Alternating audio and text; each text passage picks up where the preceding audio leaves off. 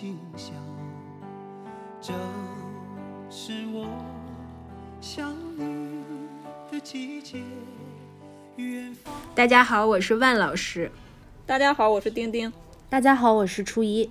我们好不容易又见面了。对，这是。这是二零二一年的第一期，但是也算是对二零二零年的一个结尾，因为对，因为我们这一期的主题是故乡。呃，对，送给各位都原地过年的朋友们。嗯，对对对，独自原地过年的朋友们。对对，就是为什么想到要聊家乡这个事儿呢？嗯，本来是想打歌，因为就我感觉我们这个播客做的越来越，就越像一个 DJ 节目，而且还是就是九十年代的那种广播电台的 DJ 节目。对，所以先开始想要家乡，就是想就听过听了几首歌，然后特别有感觉。嗯，一个是李建清的《出城》，嗯、对，还有一个是李健的，嗯，故乡山川加乌苏里船歌。因为丁丁今年过年不是在北京，不是不是不是，丁丁丁今年过年不是在台湾吗？嗯，我是，一九一九年的那个春节也是在台湾过的，因为就当时赶论文，就不太想回家过春节了，而且我对春节这个事儿本来就没有什么执念，嗯，嗯，然后，我在这什么什么声音啊？啊，机车，不好意思。我还在想你俩怎么瞬间没声了。对我听到特别大的那个噪音，我想嗨这什么声音？原来是原来是机车哎的声音。台湾嘛，你懂的。嗯，就这玩意儿就盛产这玩意儿，就 这玩意儿是。就是我先开始跟丁丁丁丁聊这个关于家乡的事儿，我就问他说，觉不觉得新竹或者是台湾是是一个家乡，是某某一个家乡？嗯我呃一九年毕业的时候，就是毕业答辩完了，然后我的导师带着几个学生，还有其他的老师，大家一块儿吃了个饭，然后就算是散伙饭嘛。然后那次就是我最后一次见我的导师，他当时送了我一张 CD，是林生祥生祥乐队的我装吗？对对对，我装。他当时给我的寄语是为什么要选这张 CD 给我？他说，虽然我外在于台湾的地理空间，但是我是内在于台湾的历史的。所以他希望台湾对我而言也是我的另一个家。他说的这个家，并不是 family 的那个家，不是表层的说这儿有很多你，呃，交往了三四年的同学和老师，我们也是你的家人，不是这层意义上，而是真的就是跟乡土、跟历史、跟某一段生活的过往有关系的那个家乡。他这句话说的特别的，嗯，触动我。就是他他说我外在于台湾的地理空间嘛，就作为陆生来说，虽然我们有四年的时间是身体在场的，肉体在场的，但是那个地理空间上始你始终觉得就是你的身体其实不属于那儿，就始终有一种疏离的感觉。然后你，你而且你的身体有各种各样的反应，比如说吃上不习惯，然后极度潮湿的气候，嗯，然后嗯，就是冬夏无常，就是可能前两天刮冷风，然后就是都已经冬至了，突然又特别热，要穿短袖什么的，就是冬夏无常，然后你身体会有各种各样的反应，但是，但是在在历史上，其实陆生是内在于台湾的历史的。不仅仅是说，就陆生的历史现在其实已经结束了。就丁丁他们现在如果毕业的话，在很长一段历史时期，可能都没有陆生这个群体，就是存在在台湾台湾了，在台湾的这个空间里。然后他说的不仅仅是说我们是属于陆生在台湾的这段历史，他其实就是也跟我自己的论文有关系嘛。那种你的历史情感和文化情感的纠葛，它其实是高度历史性的。我觉得台湾是应该是我的嗯其中一个家乡，所以我就想到，其实有家乡这个东西，是因为进入现代以后，人开始移动才会有家乡，因为你一定在你成年之后你奋斗的地方或是学习的地方，跟你童年时候生长的地方，它是异地的。只只有出现了移动，才会有家乡这个概念嘛。是，是感觉就，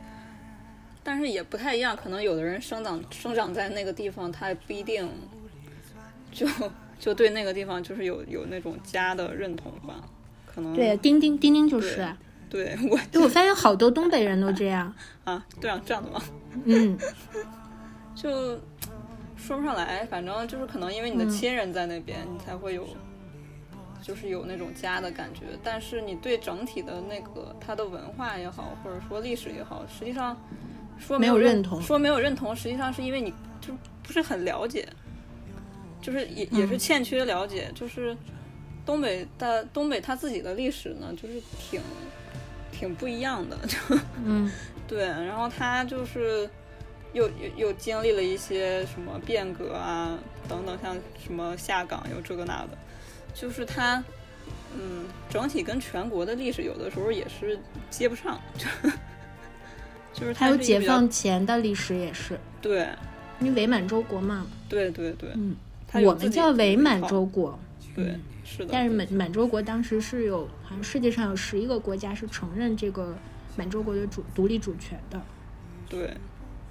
虽然十一个听上去不多啊，但是你要知道，现在世界上只有八个国家还是九个国家承认台湾的独立存在。对，是的，而且像东北人大部分都是那个闯关东过去的嘛，嗯，就更加的闯关东。对，闯关东过去的就更加有一种，就这地儿原来不是我们的家乡，我们家乡其实是在哪哪哪哪哪，就是老一辈的东北人见面讲话的时候都会说你是关里关外。哦，对，就就是从小有一种这种感觉，好像你就不是这儿的。哦，哎，但是其实现在那个东北文学就是成为了一种新的流行，嗯，对，而且都是年纪非常轻的那些青年作者，就比如说像什么班宇吗？还是呃，对，什么班宇啊、双雪涛、郑直他们这几个人，就是比较有代表性的这几个，然后就是做出了很多就是东北文学，然后称为叫什么铁西三剑客。但他们他们感，但是不过他们的时代主要就聚焦于就是下岗潮啊，然后就是以前就是东北作为一个工业重镇的那个时代，失落的那个过程。对，是的，就是他的，我我有看过一点班宇的那个小说，比较口语化，还挺有意思的，就是就是能读出来那个东北的大碴子味儿，有语音的小说，是的，特别符合就是大家对东北人那种。会说会评会讲段子的那种感觉，对，但是也没有特别夸张，就刚刚好，还行。嗯，是，属于民俗性挺强的。对，语言上的民俗性比较强。是的，而且像像我的话，我长期在东北，就感觉就是吃的话，饮食上来台湾之后就尤其不适应。这个是我第一次有那种。好像有那么一点归属感的感觉，就包括你是一个有朝鲜族味的东北汉人，是的，那是因为你家乡离就是朝鲜聚居区会比较地理位置会比较近一点。对我原来老家的话，城市里面就有，就是有一片区域就是朝鲜族的聚集区。对，然后也会接触一些朝鲜族的同学什么的，就是不是所有的朝鲜族同学都跟我们区隔开这样。然后也会有一些小吃啊，就什么冷面超级好吃，烤冷面，对，烤冷面，然后和朝鲜大冷面啊什么，还有对，呃，还有一些什么炒年糕啊之类，就是这种 比较传统的，就是显族的饮食，就是从小就是陪伴你 到长大，嗯，对，以至于后来我离开之后，我都在不断的吃韩餐，就在各地吃韩餐，我发现。就是这个问题。欢迎你来宇宙中心五道口，一探韩国美食。据说五道口的，就是韩韩式料理比韩国本土的还好吃。嗯，就是我我们国内很多的韩国料理好像都比韩国的好吃。除了鲜族的话，再有就是俄罗斯，当然就是哈尔滨为主了。就是实际上东北这个地儿，就是各各个族群的文化都混在一块儿。然后你可能特别说上东亚，其实还有日本。对对日本因为侵略的原因，它会不像，嗯，就是朝鲜和俄罗斯那么明显，就是那么、那么表象，它可能是很隐性的东西，而且主要在精英阶层，我觉得日本的影响，嗯，对，就是日本的影响的，好像就是日常生活的你的行为举止，包括你的整个人的那种感觉，就尤其在台湾能感觉到，就是被影响的还很细节的部分都是，嗯。对。包就是嗯，都是，当然我们说东北不是殖民地啊，是那个是傀儡政权嘛，对。但是都是某种就是不同程度和不同形式的广义的殖民，所以都就做东亚或解殖研究的会把台湾和东北会做对比嘛。然后很明显的一个对比就是，虽然台湾在一八九五年就已经被已经被划入了日本帝国的版图，而且在那半个世纪里面，日本人把台湾是当成它最南端的一个岛屿，因为日本本身是个岛链嘛，他觉得它最南端，日本帝国最南端的岛屿是台湾，这是那半个世纪他们的认知。但是日本人在台湾没有见过，就很少建大学，他建了很多职业技术学校，只建了一所大学，就是今天台湾大学的前身台北地大地大。但是日本在东三省建了很多大学，非常非常多，包括师范，他们叫当当时叫师道大学，还有医科大学，还有很多。我们家其实就我姥姥姥爷是世代东北人，他们不是从山东闯关东过去的，是就是世袭的那达斡尔族嘛，就一直生活在齐齐哈尔那一带。然后我姥爷他们，他们小学的时候就是当时，嗯，东三省沦陷了，他们是念日语小学的。然后我姥爷那个时候念的很多苏联前俄罗斯，就俄罗斯沙俄时代的小说，就是很多他是念的日语版，哦，他念的不是中文版，是念日文版。他那个时候就是念的吉林师道大学，这个大学现在已经不存在了。我妈妈前两天就收拾出一个一件我姥爷生前穿的一件就是呢子西装，然后那个西装的领子上还别着他当时在师大大学的校徽，就是你想那是将近八十九十年前，就是八七八十年前的校徽做的特别的精致，上面有一颗小小的萤火虫，然后就特别小，非常小，然后写着师大同窗，当然应该是日语啊，我是按中文去念。这个真的是太少见了。对，所以就是其实就是家乡也跟乡音有关系，嗯，就是你小的时候习惯使用的那个语言，对我姥姥姥爷来说就是日语、汉语和达斡尔语是三种语言。哦，我意识到这个事情还是就是我奶奶，因为我奶奶去年年中的时候过世了，然后她小的时候在苏联待了十年，就从他十岁到二十岁这十年是在苏联在莫斯科度过的。所以他二十二十岁的时候回国，他基本上不怎么会说汉语，他的乡音其实是俄语，所以他在他追悼会上就好多他以前在苏联的那些中国同学捧着他们小时候一起照的一张合影去去看他们，看他最后一眼，送他最后一程，就一直在用俄语跟他耳语，跟他的遗体说话。然后就其实就是我那时候意识到，你的你的家乡还有一个层面是乡音，你在成长过程中习惯于使用的那种语言，给你的影响和对你人格和你个人的文化的形塑特别的重要。嗯，是。但我感觉我们现在这样人口的流动啊，嗯，都是暂时性的，而且都不会待太久。实际上，就是你比如说像杭州也好，就是很难你你学学会那边的方言啊什么的。嗯，对，嗯就是虽然虽然它是会受一点影响。对，嗯会受一点影响。虽然是一个像呃第二故乡的地方，但是好像你只是口音会变一点，但是也不太会讲他们的就是方言啊什么的。跟你经历它的时间段也有关系。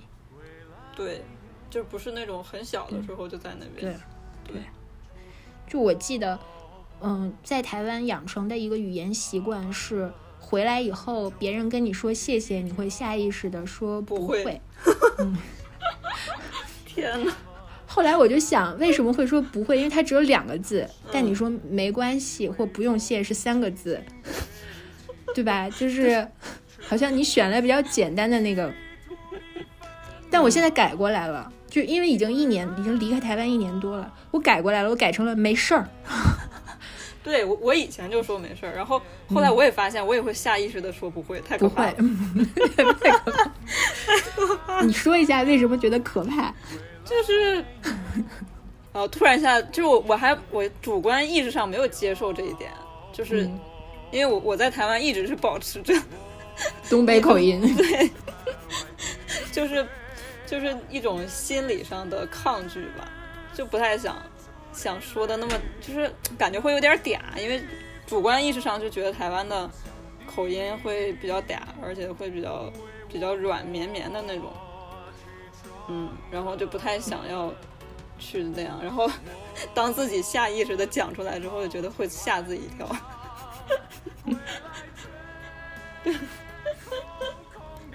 我觉得我，我觉得我还是蛮认同丁丁刚刚说的那个，就是，嗯，口，就是说不会这些习惯口头用语的。其实有的时候是会刻意的去做一种，我觉得对我来说像是一个对抗一样，我会故意不这么说。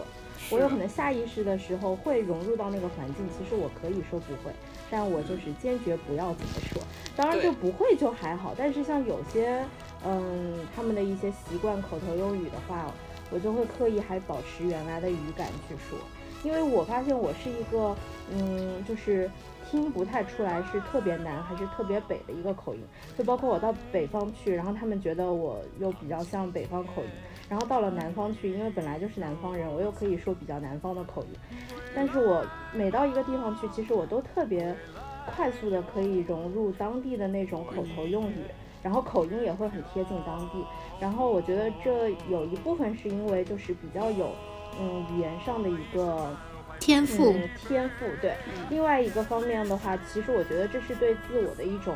嗯，无意识的一种保护，就是你会觉得这样有可能是不是在当地，嗯，更像当地人的话，你说话这样的话也会比较好的保护自己。我觉得是有这两种因素在里面。但是到了台湾的时候，不会，对，不会，对对。不会刻意的去保持，是的，因为我觉得那种感觉不是普通的，你从一个地方到另外一个地方，它的界限不是地方和地方间的，是的，它很复杂。你那个跨越跟跟台湾人去去要求其他就是其他地方来的人一定要像他们一样也有关系，就是反正他越要求同，我们就我们就不想，你知道，就是一种。可能也有种逆反心理吧，就是我就偏不要，我就偏不想那样。有对有这因素，因为你看，像我们从东北，比如说去南方，人家也不会要求你一定要讲南方的那个，而且也不方言，人家不会不会去介意这个。一听你就是东北人嘛，就是无所谓，就是该聊聊，他也可以跟你讲普通话，也可以跟你就是就是普通话正常聊天儿，对。就是他们也不太会介意这个，但是我们这个口音呢，就是我这么浓重的东北口音在台湾，就会显得特别的突兀，因为他们就会想要，就是会一个是他们有的时候真的是听不懂还是怎么样，就是你可能讲的快一点，他就听不懂，他需要你再重复一遍，然后 然后那个时候你就会觉得啊，好吧，就是已经有这么多大陆人过来了，你们为什么还是不习惯这个？就是就是他始终。没有一个说接纳一个外来的，一个语就是语音语调也好，接纳一个外来的那个文化也好，就是他没有一个那个比较真诚的态度吧？可能我觉得是这样。你觉得台湾的语音在九十年代有一个特别明显的转变？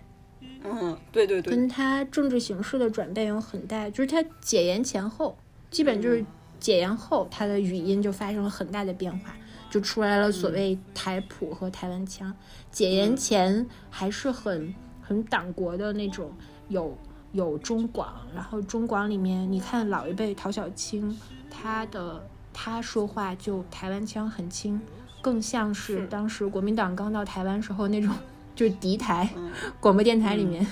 向大陆叫嚣的那种女播音员的 那种音调，就是江浙普通话，嗯，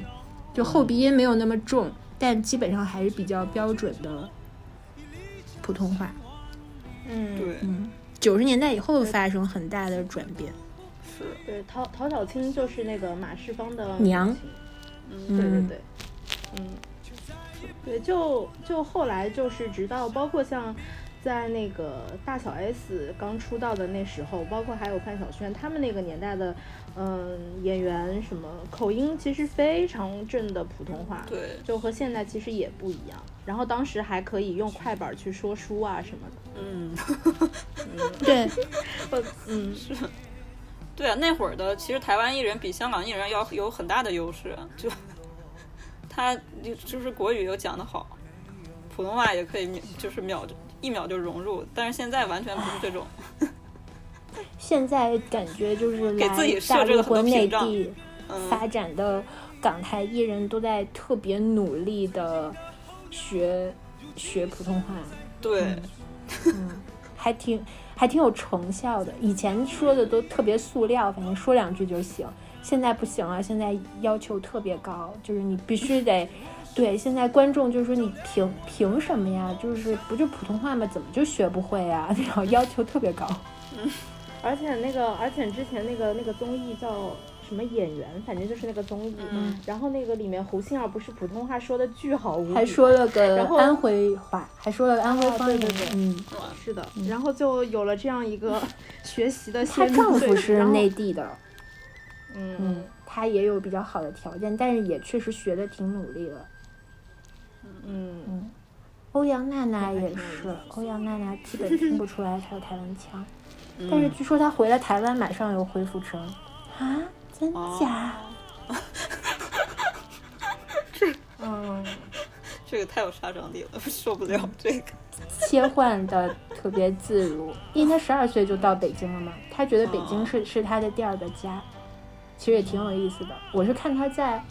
就是外网，呃，不是外网，是在一个英文电视台做了一个英文访谈，他讲就是北京和台北对他的意义，还挺有意思的。嗯，但是好像台湾人就挺觉得他没必要就什么，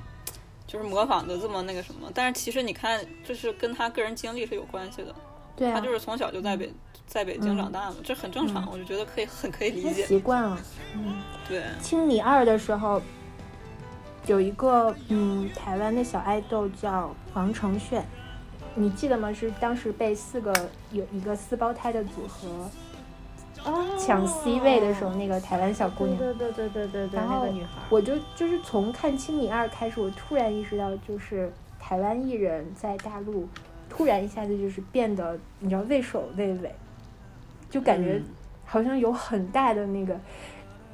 小丁有感觉，你肯定想到那个谁了，对，想见你那个，许光汉，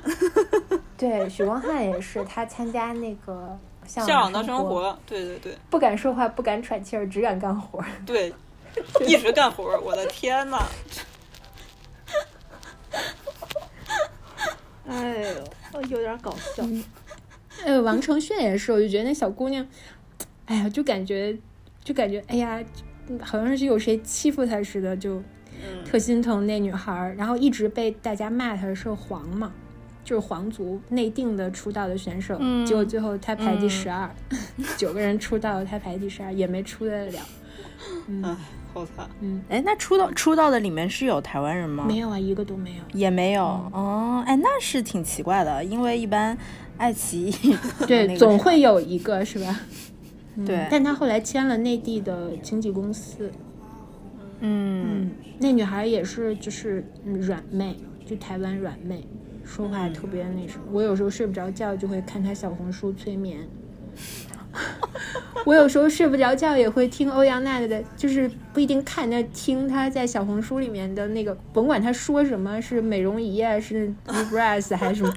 反正就是就是我一个视频看不完我就睡着了，因为太软糯了，你知道，特别的催眠，就特别舒服。那个频次让你精神特别的放松，真的，真的，他说话就欧欧阳娜娜的口音就是挺特别的，她不是那种、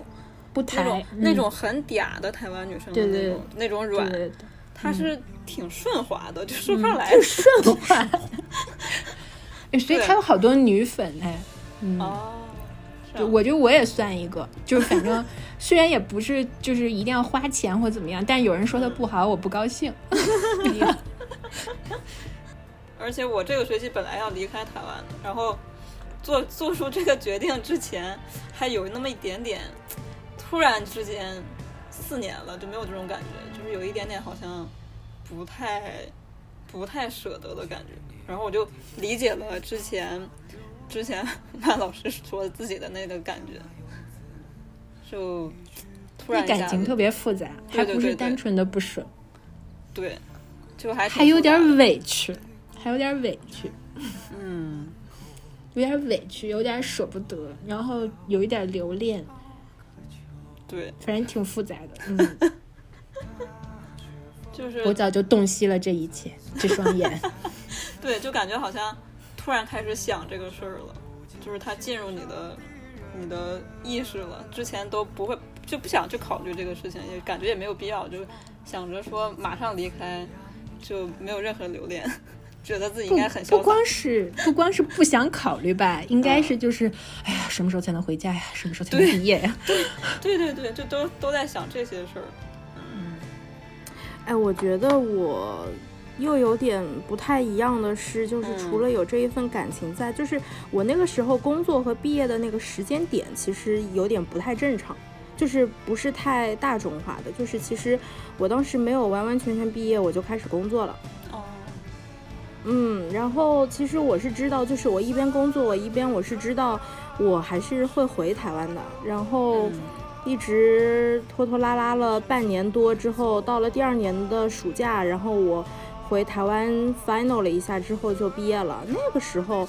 就是其实那很巧啊，其实那天当天，嗯、我我们就知道了，就是之后就是不可以再进台湾的一个消息。咱们俩是同一天走的，对，那天正好是我和月三十号。对我那天正好是和老万嗯直接从台北要回北京，但是我们正好不在一个机场，嗯，然后所以他告诉我在一个航站楼，嗯，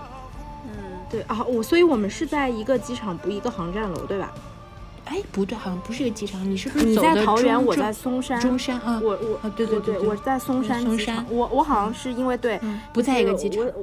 对对对，然后反正就是还蛮巧的，所以我那个感觉又没有那么，嗯，十分的一刀两断和决绝，因为我当时知道，就是我还是会回去的，我还是会回去的，就有这种想法。对，等真正到了一切都结束的时候，发现那个不能回去，嗯不是只针对我一个人的不能回去，嗯而是所有的人人都不能再回去。就是因为当时一直想着，包括我们吃散伙饭的时候，还跟老师说：“哎呀，没关系，以后回来很方便。”哎，你知道吗？然后七月三十一号，我七月三十一号离开台湾，八月，然后当天下午他就发过来一个通知，就说大陆到台湾自由行的窗口关了，啊不再发对对。对签注了，就不是台湾方面，台湾方面还给你发入台证，但是我们不再发旅行签注了，嗯。所以八月一号起，所有的自由行，除非你之前你的大大通证上已经有签注的，你还可以来。对你的，其他就是所有人都来不了了。然后当时我就，啊，因为你知道，就是你再回来，真的是不知道猴年马月，只有两种可能，一个是以后你可能换国籍，你知道吗？天，还有就是你不知道两岸关系猴年马月会缓和。嗯。是的，是，嗯。嗯。对，我记得特别清楚，就是那天在坐飞机之前，我还约朋友吃了顿饭，然后我还说，就是因为他就是没有办法来内地嘛，然后各种原因，然后我还说啊没有关系啊，反正我们可以随时来台湾啊，然后见面其实也很方便啊。然后一到下午就哎，我发现好像那一面之后，真的都不知道什么时候才可以再见面。我觉得这一年半的经历给我的感觉就是和平年代的世事无常。是，真的瞬息万变，每天包括我我在就是以色列跟嗯跟男朋友分开的时候，我们经历过很多次分别，每一次其实都挺难过的，因为就是你知道要过一段时间，过几个月的时间才能再见。但是那次我们俩在以色列分开的时候，就是去年一月份，这个这个这个东西，哼这个东西爆发之前，嗯，这个东西，然后我从我从以色列回北京，然后当时我们两个人就特别开心，他送我去机场，然后路上我们两个人特别开心，因为觉得就是马上就要见了，就那次分别，就是我回来办一些手续，然后我就觉得我们马上就要见了，嗯然后你知道对我就特别记得你当时那一年多个，嗯。嗯，对，我记得当时你回来的时候，因为之前其实我们在正式录这个播客之前，你在耶路撒冷的时候，其实我们就已经录了几期。然后你当时要回来之前，其实非常的开心，就是有一种哦，我那个那一段落就是结束了，但是我马上就要可以办完所有的手续，然后变成一种我正式的崭新的生活就开始等我了。然后谁知道，就一年就一直拖到了现在让我想到一部电影的名字叫《漫长的婚约》。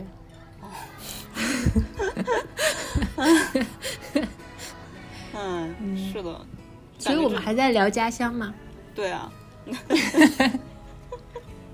回来回来，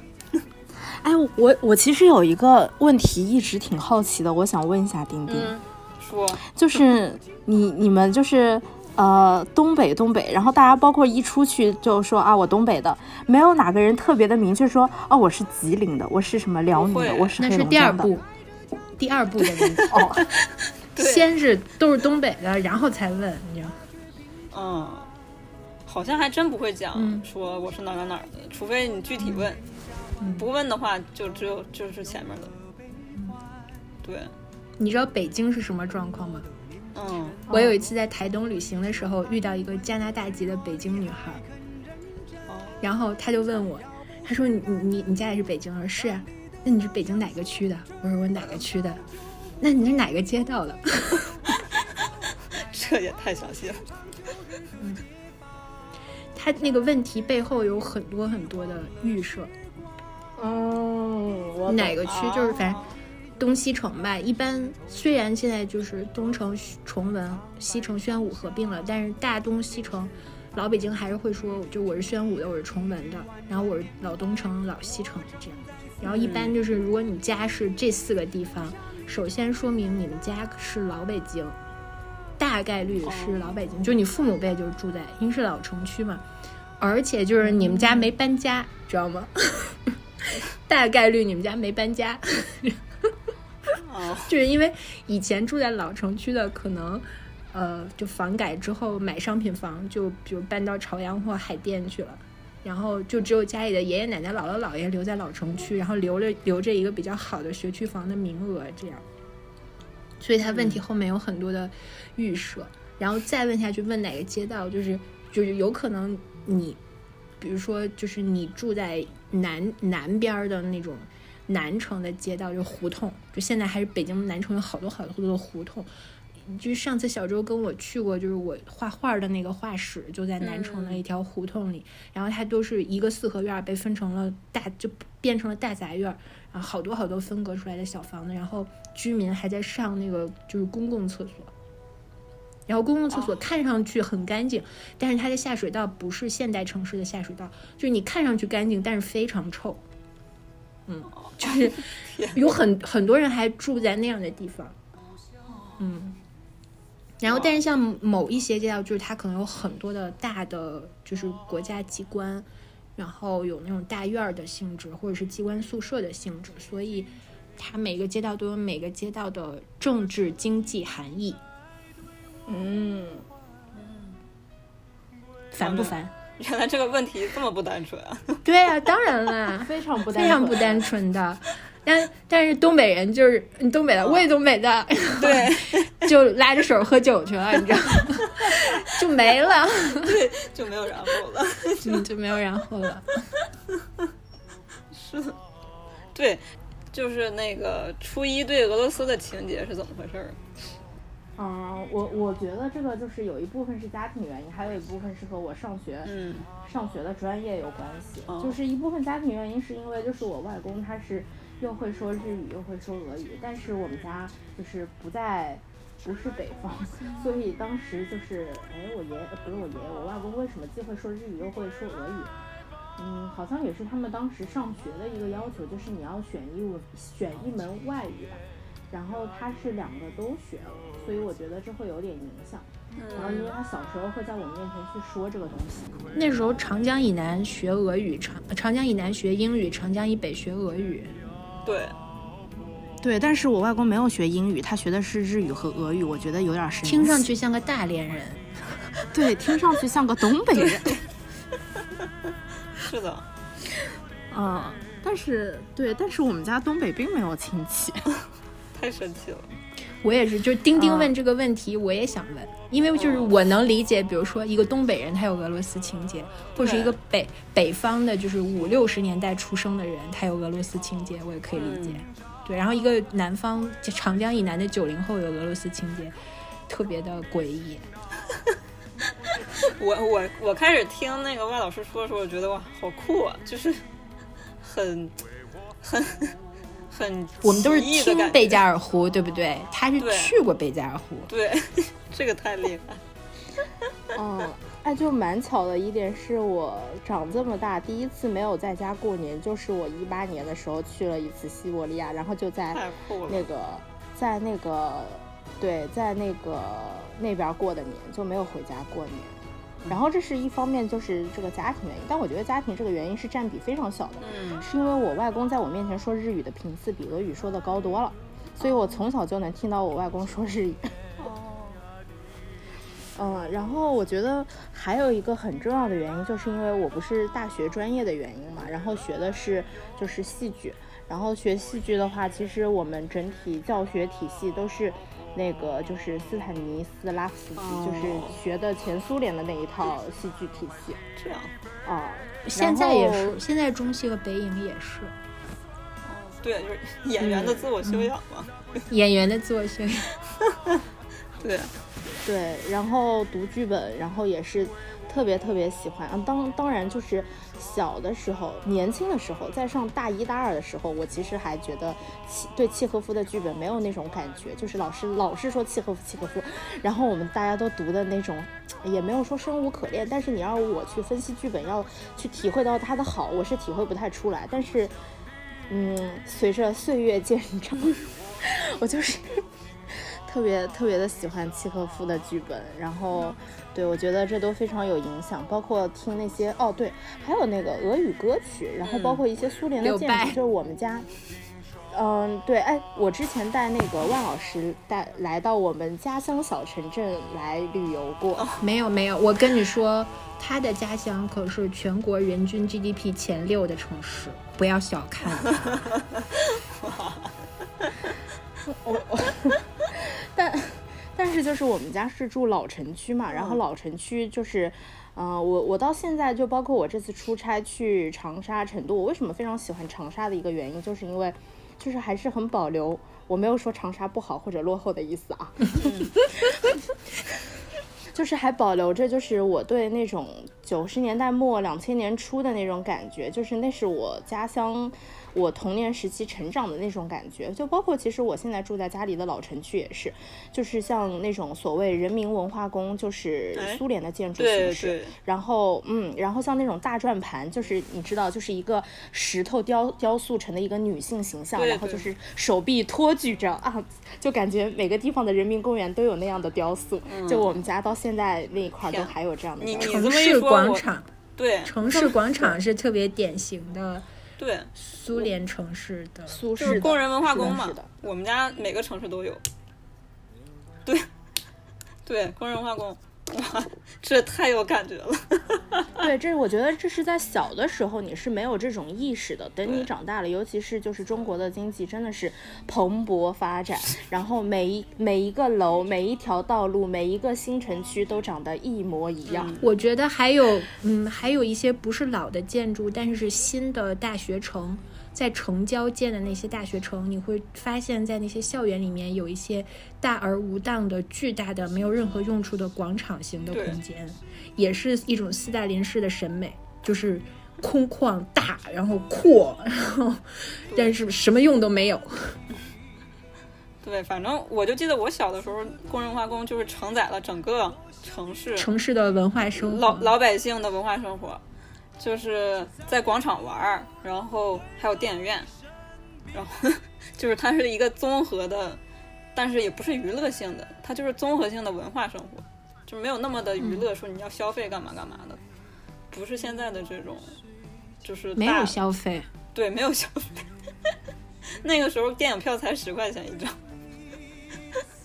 而且应该还有更便宜的时候。对，就是还有免费的，就是很多的时候去学校会组织去看电影啊，干嘛干嘛的。你知道，就是那个我刚才不是说到乌苏里船歌嘛？啊，对，乌苏里船歌就是李李健当时在歌手，他把他自己写的《故乡山川》中间里面穿插了一段乌苏里船歌，然后做成了一个，就是一个嗯现代民谣和民歌，就赫哲族民歌的一个结合。然后其实乌苏里船歌这首歌和哈尔滨有特别深远的联系，因为李健本身也是哈尔滨人嘛。对，就是六六十年代的时候，哈尔滨有一个文化节目叫《哈尔滨之夏》，它是一个演唱会。我怀疑是不是就是在 劳动人民文化宫，应该也有可能是露天的啊。但是如果是室内的话，我觉得应该就是在就是在劳动人民文化宫这样的场所。然后当时就是这个本来是应该每年都办的，文革当中停办了，但是文革之后他又续办了，他就把文革没有办的那几年也算上了。对，然后还就继续办，但是他已经没有就是六十年代初文革之前的那种城市文化的意义了。然后就是因为第一届那个哈尔滨之夏演唱会之后，发现没有特别好的就是民族音乐的东西，然后当时可能是那个组委会或者是政府机构就找了几个人很有名，就是中国民歌界很有名。我记得有一个叫郭颂，有一个叫什么汪汪云才还是什么。就是有这么几个人，然后他们就到赫哲族的那个民间去进行民歌采集。民歌采集这个工作，五六十年代很多民族音乐家都做过。然后就其实它是一个再创作的东西，它采集了一些一些就是民族的历史故事和那种小调之后，然后重新写了这首《乌苏里船歌》。所以就老哈尔滨人为什么对这首歌那么有感觉？他是从就是六二年的第二届哈尔滨之夏演唱会传唱开了，所以他跟那个城市是紧密联系在一起的。嗯，丁丁说过他他爸爸也特别爱唱这首歌嘛。对，就是这首歌是我小的时候，除了其他儿童歌曲或者说电视剧里面的歌曲之外，就是一直陪伴着我。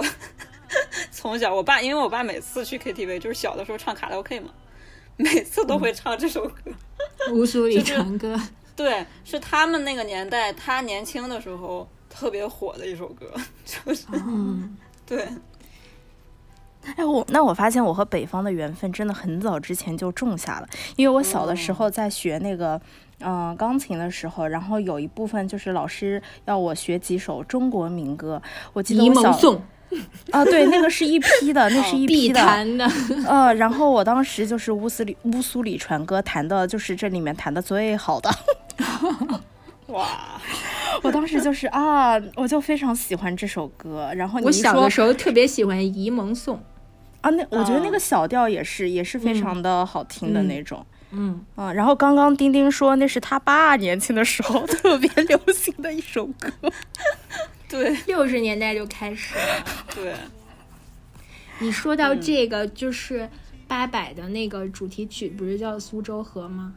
就片尾的那个，嗯那那英和嗯一个英国的男歌手一起唱的。那个歌就是原型就是爱尔兰的，也是小调的一首民民歌，嗯，但是太悲戚了，就是对，嗯。不太敢听的那种。嗯，我觉得李健那首那首就《故乡山川》，他写的也特别好，就是他写的其实就是哈尔滨，嗯。写的就是他离开家乡，在北京生活之后，他经常想起家乡，因为故乡山川嘛，川就是松花江，嗯。嗯，山就可能是长白山，嗯，就是意象就是这个东西。然后它中间插了一首《乌苏里船歌》，然后里面写的其实就是，然后他写江水日夜流淌，远方的家乡是否无恙？江水日夜流淌，江水就北方的城市里面，就是松花江是特别特别强烈的一个城市印象。嗯就因为李健好多歌的歌词写的很一般，但这首歌的歌词我特别喜欢。嗯，就是不知道为什么，就是因为我是从小到大，虽然是我四岁就，嗯，我四岁离开了我出生地，我出生在呼和浩特，到了北京，但是因为那个记忆太不明确了，小时候的记忆，所以我大部分对家和乡的感觉是在北京的。然后虽然也不像土生土长的那个家乡的感情，跟那个也不一样，但是大部分对家乡的感觉还是在北京的。然后一直就待了很待了二十多年才离开嘛，所以我去去台湾生活了四年之后，就是对家对所有唱家和家乡的歌就特别有感觉。嗯，对，那个时候你还给我发那个是李建清的那个归对，李建清一首《出城》，出城，城。对，是我们总想到归程，其实那首歌叫《出城》。嗯那个歌词是李宗盛给他写的，因为当时就是李宗盛。李李李宗盛带着李建清回到广西，他们也进行了类似民歌采集的活动。当时他们就自己就带着录音设备，然后到那个广西的侗族大寨里面去采集民歌。所以他那首《出城》里面也有一段那个哼鸣，是是侗族大寨的那种民歌，嗯。然后那个歌词曲子是李建清写的，但是整个歌词是就是李宗盛跟他走了那一整趟之后，因为因为李宗盛当时在北京发展，就他也在感受中国大陆的那种城市化和和就是经济发展带来的那种社会变迁，所以他就是在努力的融入，而很多东西其实跟。当年台湾经济快速发展的时候，九十年代的时候，的很多东西是类同的，只是他在语言上做了很多的修正。就是李宗盛的词还是写的非常非常非常精精妙的，然后我觉得那首歌歌词也写的特别好。嗯他一开始就李宗盛唱歌像讲故事嘛，然后李建清那个曲调也特别的，就是一直像讲故事一样在在流动的那个那个感觉，因为那歌词写的也特别好。反正这这两首歌，包括那个《故乡山川》，都是就是你或者你遥望家乡，或者你离开家乡以后再回到家乡，都是有一种时空的那个距离，然后你有很多东西你知道。那种那种变迁，然后差异，而且那个差异是就在你本身的你经验当中的时间、历史带给你的那种那种差异。我我觉得是，就有一段时期有很多你说流行歌曲也好，或民谣也好，都讲述的这个东西。包括就是我们在台湾的时候，是一六年还是一七年那个《飘向北方》，是黄明志写，一17吧七年。黄明志写，他是马来西亚人，他为什么写那首歌？因为他在北京待了三个月，就住在通州，你知道吗？然后他那他那首歌写的很矫情啊，但是嗯他那个感情是也是一样的，就是他到他，因为当时整个华语音乐的中心在北京，然后他作为一个马来西亚的华人，他也就是来到北京，类似于那种流行音乐工业的朝圣，或者他寻求在北京的一个新的发展，然后他写写了那首歌，感情是就是也是很类似的，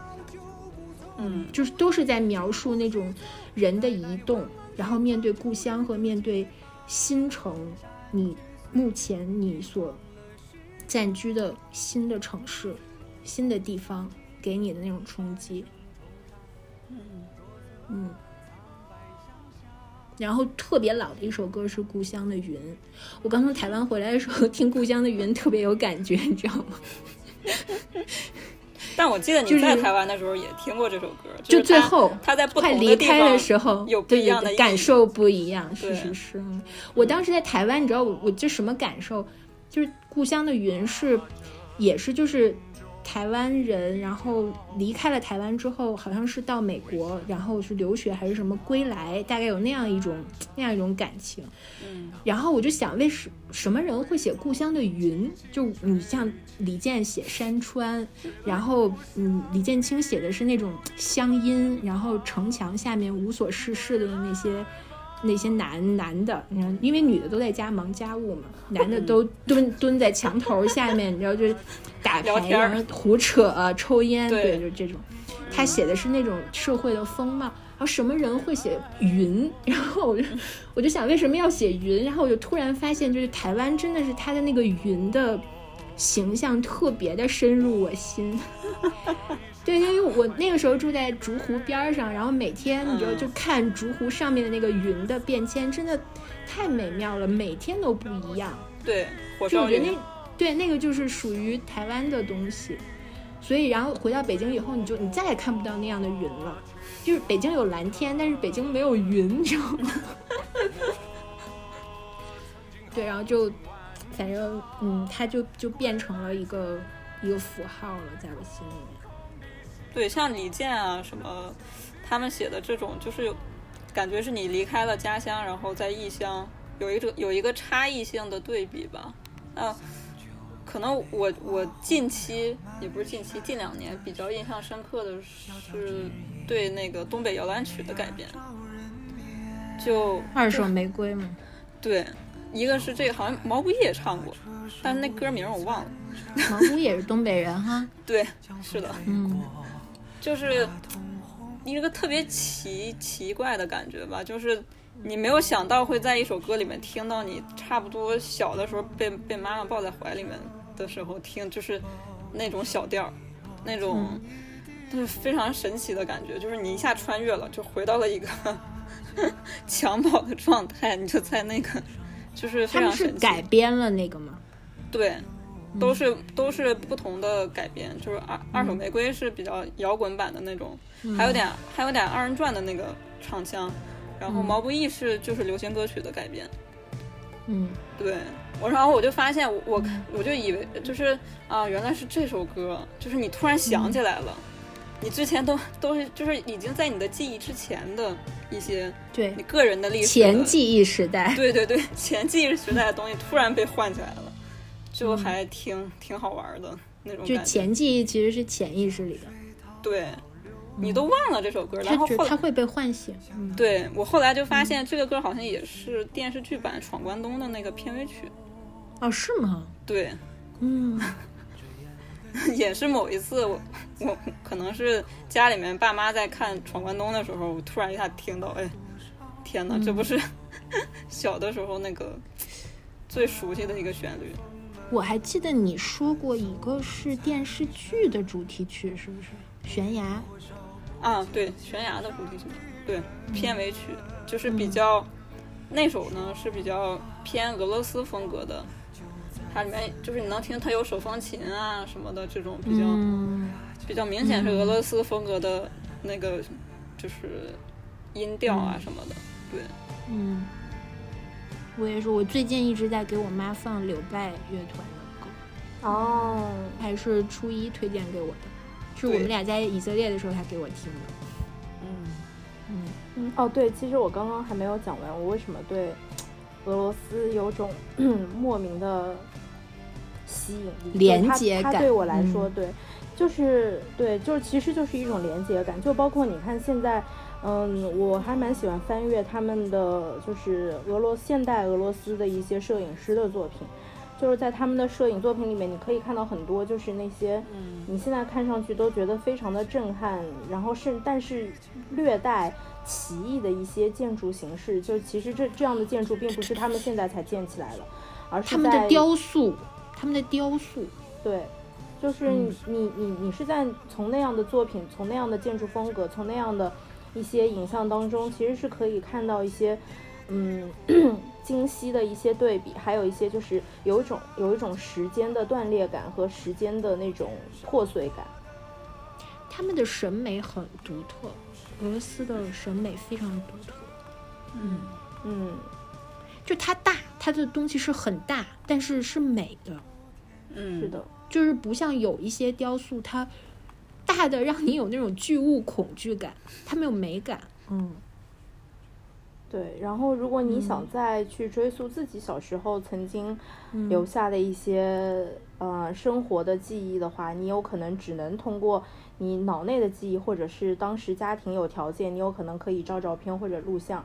嗯，但是你要再去找寻生活现在生活当中当年的痕迹，其实你是找不到的。然后再加上我们小时候嗯那样的生活模式，因为像我们家，还有包括像你们家，都是就比如说有那种集体生活，就是都是单位一起分个楼，然后一个楼里大家都认识，是这样的一个集体生活家也有记忆。对我们也是，对。对其实我们家搬家以后也是在就是单位的宿舍，就是嗯房改之后，因为最后一批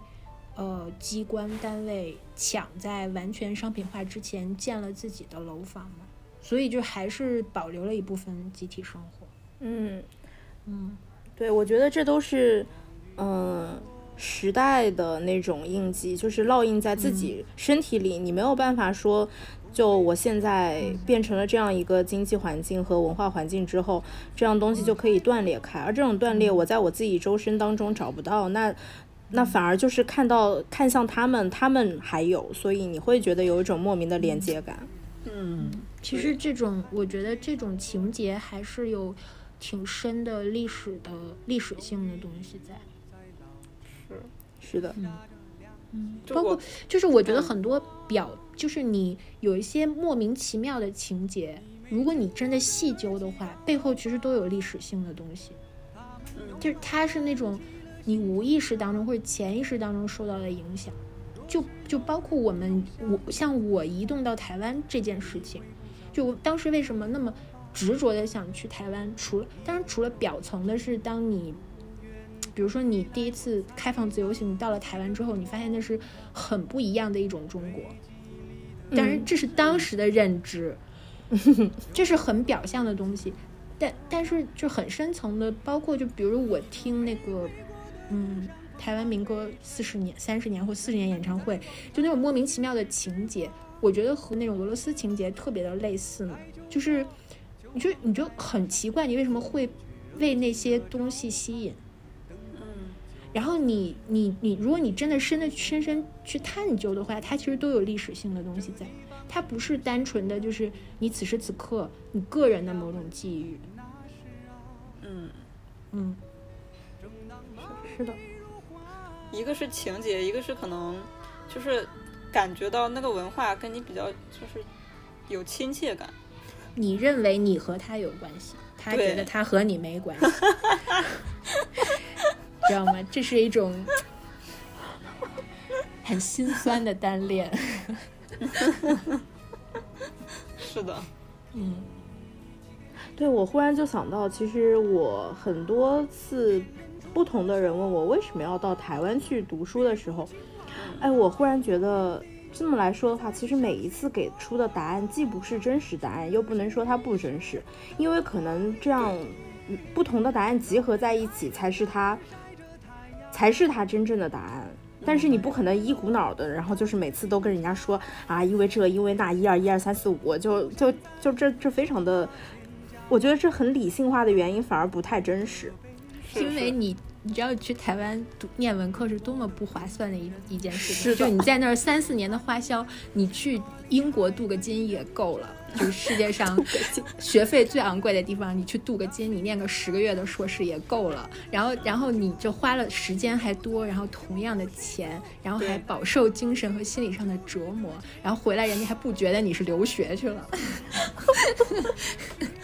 对，对，这是为什么呢？这件事情嗯如此不划算。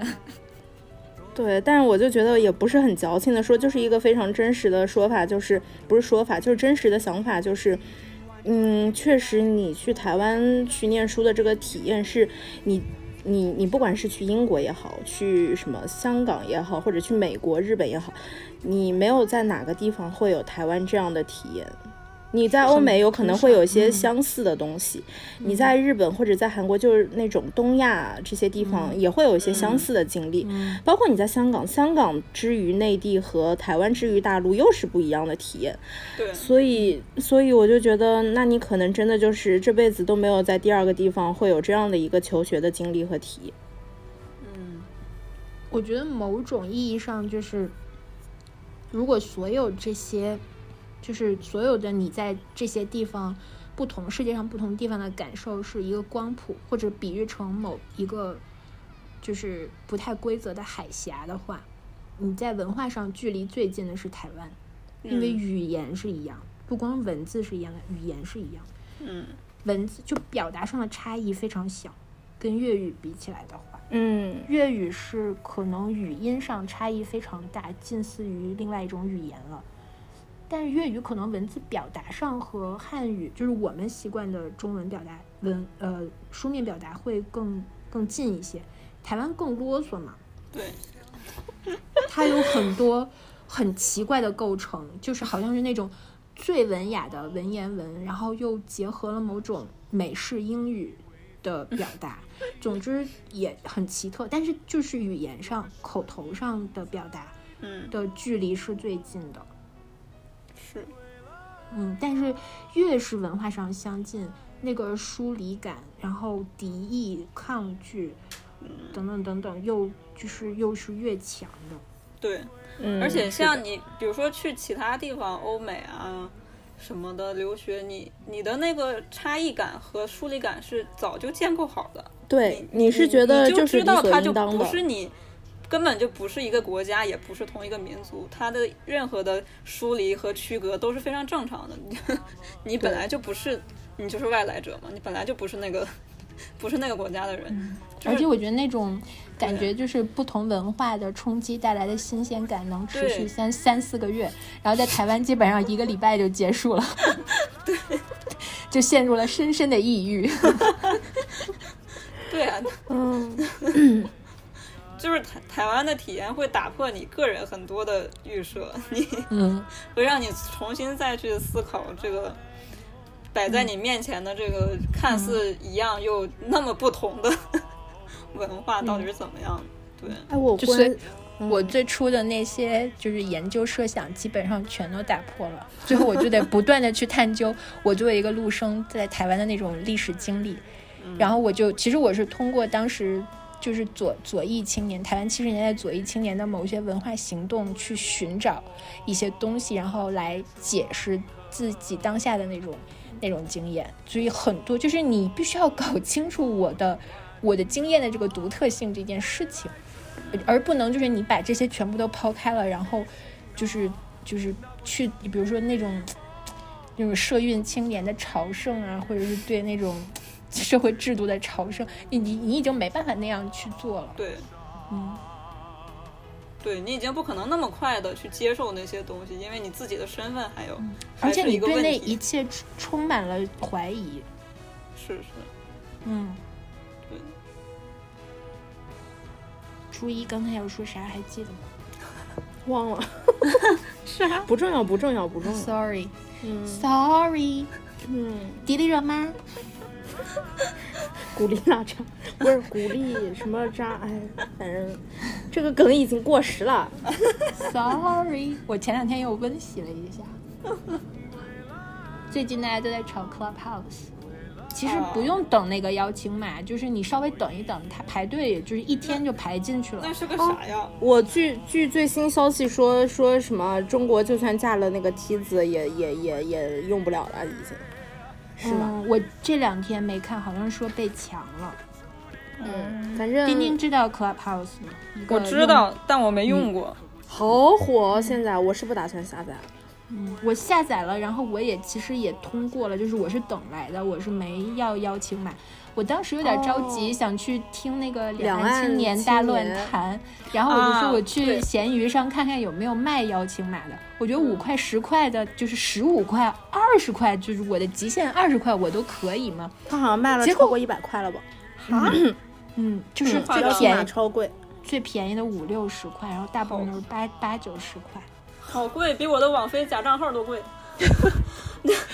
一个邀请码，然后这两天热度就过去了。嗯，啊，对我那两天我我在豆瓣上看到他被提及，也是因为那个两岸青年的那个事儿。嗯嗯，对，我当时特别想进去听听，但是后来就冷静了，就是大概过了半个小时就冷静了。我突然想了想，就是还用听吗？难道我们 那四年我们经历的还少吗？这个太经典了，这个太经典了。而且我觉得我们还缺这个吗？我们还去而且我觉得 Clubhouse，我觉得在国内其实还蛮难运营的，因为你想，但凡一个一个新的监控了。这种，对你而太难难监控而且你一旦落地在国内落地的话，他就会想着就是如何下沉，如何赚钱，就是这么这么一套东西，而且他很快就会变成什么黄色产业，就一个是诈骗，一个是卖淫嫖娼，完了反正就是大批涌入，你知道吗？是的，是的，我觉得他现在就是能火起来，就是在这种圈层里火起来，完全就是因为他的所谓精英化这波玩的人，对。嗯但一旦你要赚钱，你一旦开放，那你这个东西就搞不成。我觉得去听两岸青年大论坛，还不如听我们东门市场好。对，为东门市场打 call。哎，我觉得就是蹭一波热度吧。去 Clubhouse 听两岸青年大论坛，不如来听我们本期东门市场。曾是你望眼欲穿，往日时光匆匆流水，带你奔向何方？我心中的世界竟是如此遥远。不知不觉中已离家千万里。此刻灯火辉煌，多想与你分享，却再也不能回到你身边。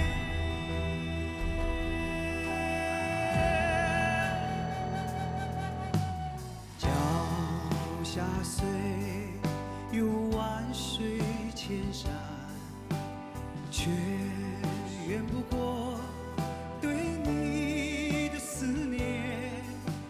过多少月落日出没有相同的一天每当雪花绽放心也跟随飞舞。曾经的候鸟如今身在何处？在那遥远